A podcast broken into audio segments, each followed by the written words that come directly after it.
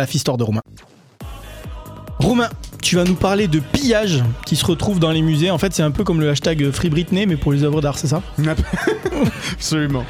Ouais, le pillage dans les musées. Alors au début, c'est vrai que l'idée de musée, on peut se dire c'est sympa, tu vois, inventé par la Révolution française, c'est l'héritage des Lumières. Pour éduquer le citoyen, on lui donne accès libre et gratuit aux productions culturelles qu'on va chercher chez ceux qui les ont, donc les aristos. C'est pour ça qu'aujourd'hui, d'ailleurs, les, les, bourges préfèrent souvent collectionner de l'art moche, en fait. Comme ça, s'il y a une révolution et que les prolos débarquent dans le salon, ils pourront pas repérer ce qu'il faut prendre, tu vois. Porte-manteau, gastro du chien, Christopher Wool, groupe électrogène, Jeff Koons, pff, dur à dire. C'est Napoléon qui va pervertir un peu le concept en allant piquer des meubles à peu près partout où il va et en les mettant au Louvre, au point que ça choque. Et que les Européens se disent qu'on peut décemment pas faire ça entre pays civilisés. Civilisés Suivez mon regard Et ouais, le 19e siècle, c'est l'Europe qui se jette avec une rapacité inouïe sur le reste du monde et qui pique tout. Au point que ça va créer, je sais pas si vous le savez, mais un lien mais affreusement contre nature entre les musées et l'armée. Dans chaque expédition coloniale punitive, il y a un envoyé des musées, tu vois. C'est ce qui nous distingue des gitans quelque part. Nous, nos cambrioleurs, ils ont fait les beaux-arts. Et puis bon, punitif, euh, punitif, faut mettre des guillemets, tu vois. Parce que quand t'as 10 régiments d'artillerie et des mitrailleuses et qu'en face, les gars, ils ont deux arquebuses, une lance et une super collection de statues de jade damasquinées à l'or et au rubis. Bon ben stationnement du côté impair alors que c'est la mauvaise semaine, boum, t'y vas toi. D'ailleurs, et là, vous, vous, vous, connaissez un peu mes obsessions, mais dès qu'il y a une fils de puterie comme ça quelque part dans le monde, qui c'est qu'on voit toujours débarquer immédiatement? Romain. Les soutanes Ah. Eh, nos amis les missionnaires, les cathos, bien sûr Alors eux, dès qu'ils arrivent chez toi, dans ton temple, ta maison, tes cultes, tout ce qui crame pas sur place, ils le ramènent dans les, je suis sûr, je jure, ça existe, les musées missionnaires. En 1925 est présentée à Rome l'Esposizione Missionaria Vaticana, la plus grande exposition missionnaire du siècle, où l'on expose, je cite, je vais souvent citer, les idoles aussi grossières qu'informes, témoins de l'obscurantisme africain. Ah oui, bah oui. Attends, mais faut se représenter. Représente-toi la scène. T'es au Vatican, hein. T'es entouré de vieux papis, habillés comme des putes de luxe, qui parlent une langue que personne ne bite en prétendant boire le sang de leur dieu. Partout sur les murs, t'as des mecs en slip cloués à des planches, pendant qu'au plafond, t'as un mec à poil qui joue à tire mon doigt avec un vieux monsieur barbu, littéralement bordé de petits Mais toi, tu regardes la statuette en bois, les superstitieux.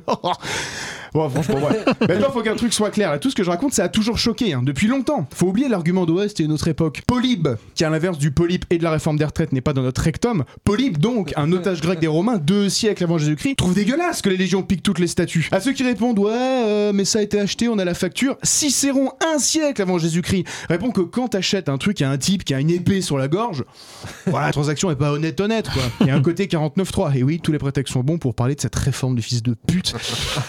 Ensuite, faut voir ce qu'on fait de ces œuvres. Parce que quand on les ramène dans nos musées, voilà, vous entendez là ce long silence Exactement le son que fait Bachoum quand il voit la radio de ses poumons? Et bah ça c'est un musée. Un musée c'est chiant. Ferme ta gueule, reste debout, t'assois pas, pas courir, pas toucher. Alors que là les objets dont on parle, on parle d'objets de culte, des trucs vivants. C'est l'autre violence en fait qu'on leur fait. C'est que leur, leur identité, leur signification, leur fonction, tout est anéanti ou altéré. Pour toi, monsieur l'indigène, j'imagine que ça, c'est le gardien de la ville sculpté dans le bois d'un arbre qui a mille ans et qui synthétise en une seule perspective tous les mouvements de la danse qui accompagnent le changement des saisons. Bah écoutez, bien sympa, moi j'appelle ça un fétiche. Voilà.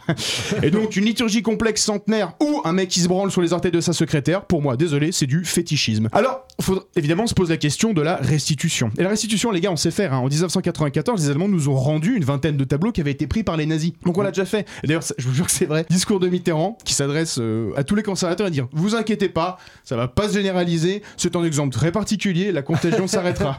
J'aime bien le très particulier, tu vois, genre en mode Ah les gars, non, mais là c'est l'Allemagne, euh, c'est la France, euh, c'est les blancs quoi. Ça va, soyez pas mauvais d'esprit. Nous on a des technologies pour faire du, verre, des vitrines quoi. C'est bon, faites pas l'enfant. En général, les restitutions, de toute façon, c'est non. En 2016, le Bénin demande dans une lettre officielle la restitution du butin de la destruction du palais d'Abomey. Leur message s'est pris un bon gros vu 15h03 pendant 4 mois. Et bien rassurez-vous, rassurez-vous, le président de la France a promis leur retour de ces œuvres dans un discours de 2017. 2017. Ah, pardon. C'était Macron.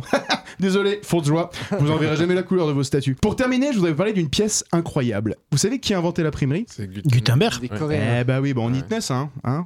L'invention de Gutenberg, l'invention de l'imprimerie en Europe, on avait l'invention de l'imprimante et tout du même et du coup du même coup du stagiaire, deux piliers de notre société. Mais non, c'est en Corée en 1377, 80 ans avant Gutenberg, que le Jishki, c'est le nom du bouquin, avait été imprimé. Et ben non seulement ce document il est chez nous, mais il est à la Bibliothèque nationale et il est pas exposé. Et vous savez ce que c'est la- les Bah. arguments qu'on a pour pas les rendre aux Coréens? Non. Ce document n'appartient pas à la Corée, vu que c'est le patrimoine de l'humanité. Et bah désolé les gars, mais l'humanité c'est quand même un petit peu nous. Euh, et le deuxième, ce qui m'a fait rigoler, c'est vous n'avez pas les technologies pour sa conservation.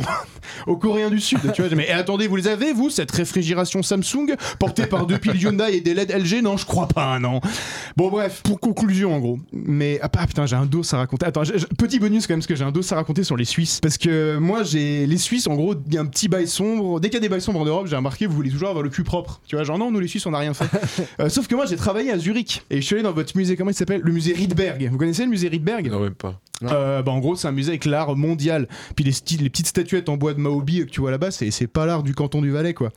Donc j'ai tapé sur Google et je suis tombé, faut que je retrouve la citation, voilà. Je suis tombé, donc, le musée Rydberg à Zurich, je cite, hein, c'est un petit article de Suisse.info, est le premier musée d'art non occidental à se pencher de manière critique sur l'origine de sa collection. Date de l'article 2023.